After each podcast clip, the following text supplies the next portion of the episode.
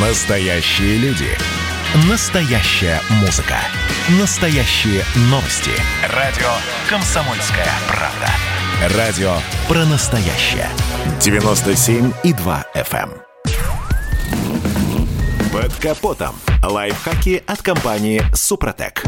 С вами Кирилл Манжула. Здравия желаю. Мы уже пару раз говорили о видах охлаждающей жидкости и ее правильной замене. Возможно, эту тему мы вспомним еще не раз, но сегодня предлагаю поговорить о всей системе охлаждения автомобиля и ее возможных поломках. По большому счету, система охлаждения довольно проста по своей сути. Составными ее частями являются радиатор, расширительный бачок, насос, помпа, термостат, несколько резиновых шлангов, ну и, собственно, сам двигатель с рубашкой охлаждения. Так радиатор представляет собой обычную алюминиевую либо латунную деталь прямоугольной формы, основу которой составляет решетчатая структура, по которой изнутри циркулирует жидкость, охлаждаемая потоком воздуха. Помпа осуществляет непрерывную циркуляцию жидкости по всей системе. Именно она прокачивает охлаждайку через радиатор, где ее температура понижается и поступает уже в двигатель, где снова забирает на себя излишек тепла. Что касается термостата, то, несмотря на всю простоту его конструкции и низкую стоимость, его значимость для нормальной работы системы сложно переоценить. Зачастую именно из-за выхода из строя этой небольшой детали автовладельцы ловят перегрев мотора.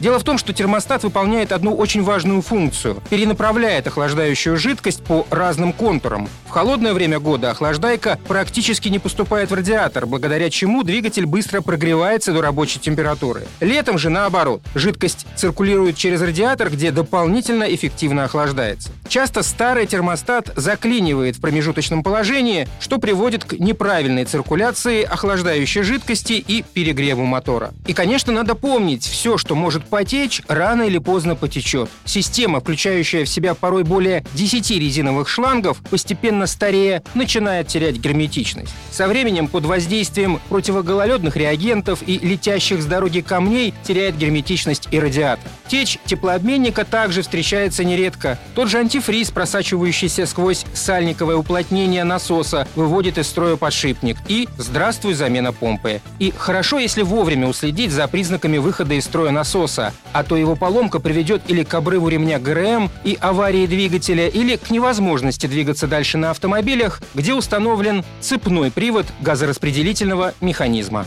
На этом пока все. С вами был Кирилл Манжула. Слушайте рубрику «Под капотом» и программу «Мой автомобиль» в подкастах на нашем сайте и в мобильном приложении «Радио Комсомольская правда», а в эфире с понедельника по четверг в 7 утра. И помните, мы не истина в последней инстанции, но направление указываем верное. Спонсор программы ООО «НПТК Супротек». Под капотом. Лайфхаки от компании «Супротек».